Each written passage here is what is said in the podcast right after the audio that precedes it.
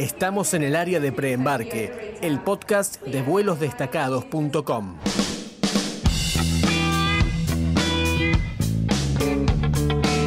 En este episodio de preembarque hacia Nueva York vamos a recorrer la famosa Quinta Avenida.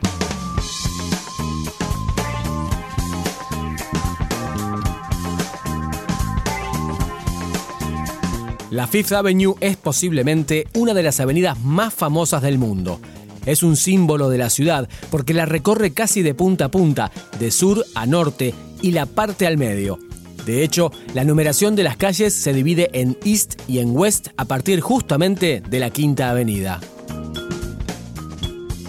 Ponete zapatillas cómodas que arrancamos la recorrida. En total estamos hablando de una caminata de 7 millas, poco más de 11 kilómetros. Si las hicieras sin parar, tardarías dos horas y media, pero te aseguro que te podés pasar todo el día, porque vas a recorrer parques, plazas, museos, iglesias, edificios históricos e icónicos, tiendas de las principales marcas del mundo, zonas residenciales carísimas. Empezamos desde el sur. La Quinta Avenida nace en el Arco del Triunfo del Washington Square Park, uno de los parques más lindos de toda Nueva York. Es el barrio de Greenwich Village y en esa zona está la New York University, una de las universidades privadas más grandes del país. Caminando hacia el norte, a contramano del tráfico, tenemos una zona más residencial, con varias iglesias y varios edificios universitarios, clásicos y modernos. Ya cruzando la calle 15 empezás a ver más negocios. A lo lejos, sobre la mano izquierda, vas a ver la punta del Empire State, pero paciencia, porque está en la calle 33 y para eso todavía falta.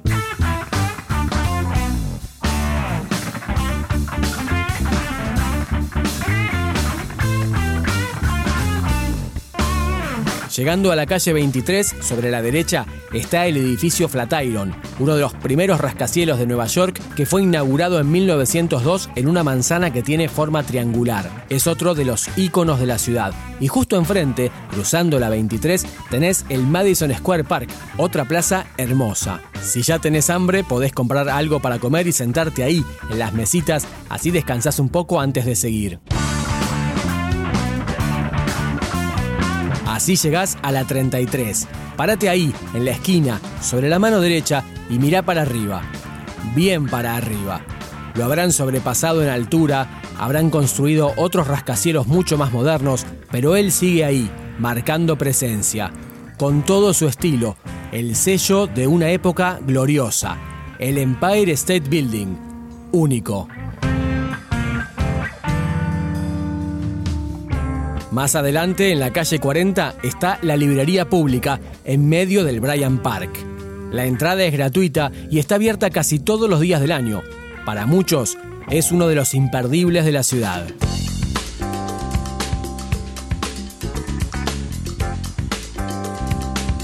Las cuadras que siguen son la excepción a tanto lujo y glamour.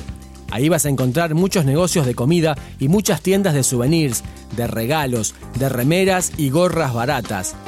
Y también de electrónica, quizá de procedencia dudosa. Es curioso que estén ubicadas ahí, en la avenida más cara del mundo. Porque, como te decía, la Quinta Avenida tiene una de las zonas de compras más exclusivas. Son esas 20 cuadras más o menos previas a llegar al Central Park, donde vas a encontrar Tiffany, Cartier, Versace, Armani, Gucci, Louis Vuitton, Christian Dior, todas. Vale la pena mirar una por una las vidrieras porque compiten para ver quién consigue más glamour. Incluso animate a entrar a los negocios. Es una experiencia inolvidable caminar entre tanto lujo. Por ejemplo, Bergdorf Goodman, una tienda de varios pisos que funciona en una mansión de los años 30. Como si fuera poco, en esa zona se han sumado en los últimos años otras marcas más modernas, más accesibles, que llaman la atención con grandes decoraciones y muchas luces.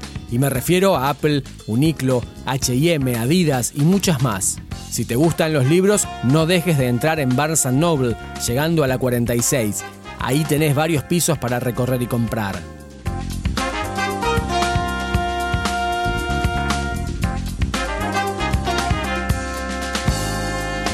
En esa zona también está St. Patrick's, justo enfrente del Rockefeller Center en la calle 50.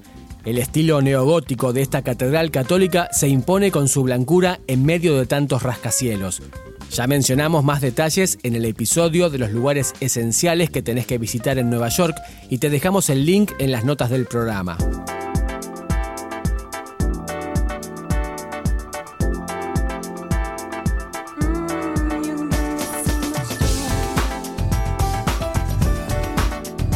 Estás en la 51, a menos de 10 cuadras del Central Park, y es muy probable que te lleve un buen rato recorrerlas porque te vas a deslumbrar con esos negocios. Más marcas: Ferragamo, Hermeregildo Senia, Rolex, Tommy Hilfiger, Valentino, Dolce y Gabbana, Bulgari, Prada, muchas joyerías, el edificio Trump. Estás en la capital del capitalismo. Cuando tengas definida la fecha de tu viaje, no dejes de googlear, porque en esa zona es donde se organizan los grandes parades, por lo general los fines de semana. Muchas comunidades festejan sus aniversarios o fechas clave con desfiles por la Quinta Avenida, que resultan muy pintorescos y coloridos.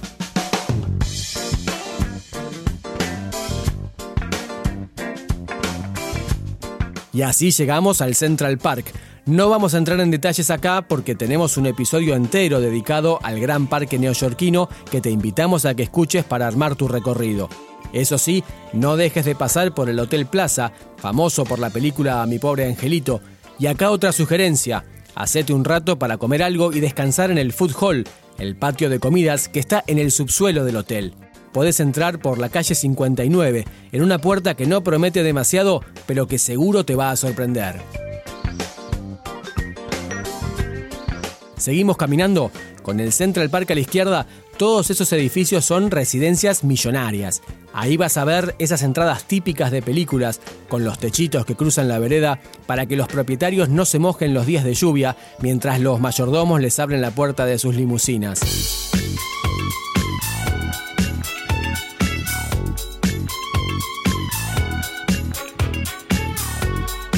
No solamente es una zona de ricos y famosos, también hay mucha cultura y mucho arte.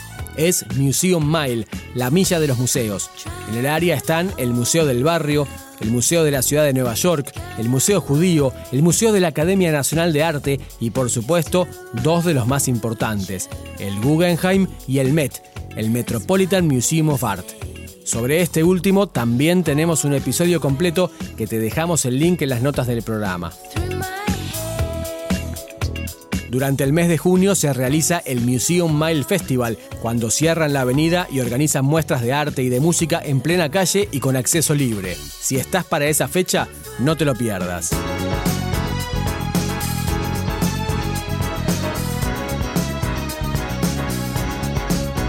Cuando llegas a la calle 110, la estatua de Duke Ellington te da la bienvenida a Harlem. Ellington no nació en Nueva York, pero vivió 50 años en la ciudad y es considerado una figura fundamental en la historia del jazz, al frente de grandes orquestas del género, por ejemplo en el famoso Cotton Club en Harlem.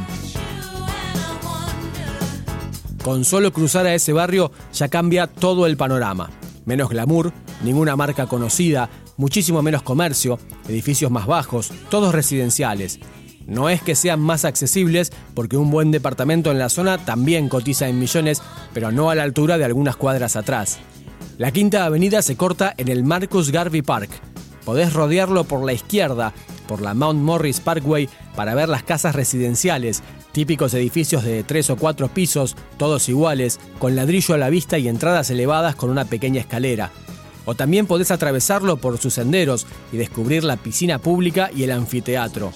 En cambio, si lo rodeas por la derecha, en la calle 120, antes de llegar a Madison Avenue, tenés la Bethel Gospel Assembly, una de las iglesias más conocidas de Harlem y cuya misa los domingos a la mañana es imperdible.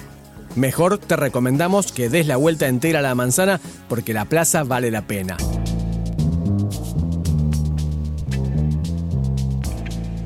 Las cuadras que quedan hacia el norte son aún más bajas. La calle 125 fue rebautizado como Martin Luther King Jr., uno de los grandes referentes en la lucha por la igualdad de derechos de los afroamericanos. También en la zona vas a cruzarte con muchas iglesias, como San Andrews, que está en la esquina de la 127, o la Gran Iglesia Bautista Central, llegando a la 132.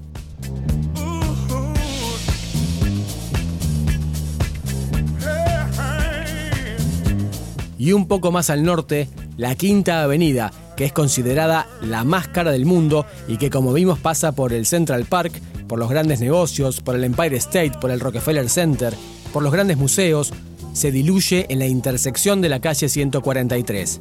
Ahí queda, interrumpida por la Harlem River Drive, una vía rápida que bordea el río desde el extremo sur de Manhattan hacia el norte, casi hasta el Bronx.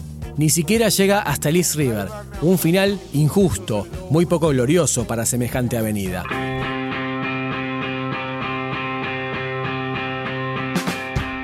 Te invitamos como siempre a que visites las notas del programa en vuelosdestacados.com barra podcast para más detalles sobre todo lo que hablamos hoy y para que te suscribas, así recibís todos los episodios.